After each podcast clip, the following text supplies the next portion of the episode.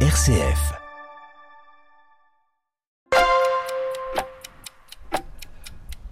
Bonjour Anne-Sophie, Euh, nous sommes au quatrième jour de carême, donc euh, j'ai le plaisir d'avoir euh, avec moi aujourd'hui Anne-Sophie Vaxeller qui est référente écologie intégrale au diocèse de Metz. On est toujours en marche et on passe devant, euh, euh, on est dans le jardin euh, Jean-Marie Pelt et on voit euh, juste à côté donc euh, euh, le beau bâtiment Pompidou qui euh, avec son drapeau bleu blanc rouge nous rappelle qu'on est euh, à Metz mais on est en, en France, voilà.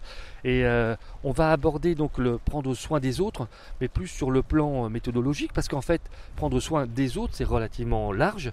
Et donc, euh, si on pouvait peut-être décliner ça en parlant d'abord de peut-être de la famille, comment on peut prendre soin de sa famille, comment on peut prendre soin de ses collègues au travail, etc. Donc, tu peux peut-être euh, évoquer ce sujet? Bonjour, je suis Philippe Gonigam, délégué épiscopal et référent Jeux olympiques et paralympiques pour le diocèse de Metz. Je vous invite à me suivre sur un podcast qui vous accompagnera sur euh, une montée vers Pâques en associant le mouvement du corps à celui de l'esprit.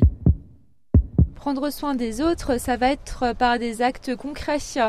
On l'évoquait euh, hier justement, ça va être par des actes de bienveillance, de disponibilité, d'écoute, être attentif euh, aux autres par rapport à leur attitude. On voit tout de suite si les personnes ont l'air bien ou non. Donc dès qu'on voit effectivement un signe euh, de, euh, de malaise, effectivement, ne pas hésiter à rentrer en dialogue. Bah, de même avec les personnes isolées, on voit euh, trop, bien trop régulièrement des personnes, par exemple, sans abri dans, les rues, dans les rues de Metz. Donc ne pas hésiter à leur adresser un sourire, un bonjour, quelques mots. Voilà, ça va être, ça passe davantage par une écoute et par le, par le dialogue. Donc, on évoquait tout à l'heure le fait de, de prendre soin des autres et donc euh, d'être disponible pour les autres. Est-ce que c'est s'oublier?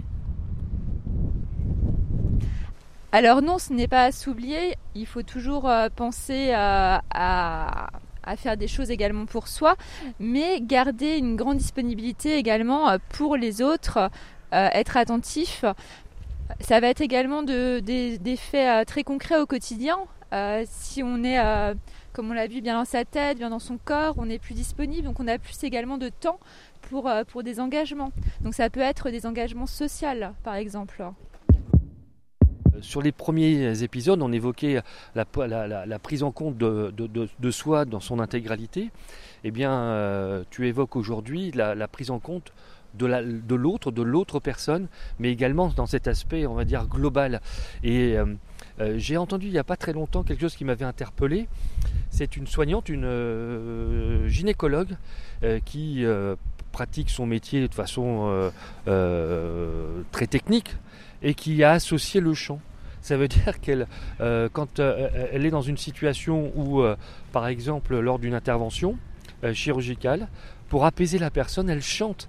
Et c'est, alors, ça peut paraître anecdotique, mais on ressent bien que, en dehors de, la compétence technique et des soins médicaux, euh, elle, a pris en compte, en faisant ça, peut-être le stress ou en tous les cas, ça démontre une vraie écoute globale de la personne. Qu'est-ce que tu en penses?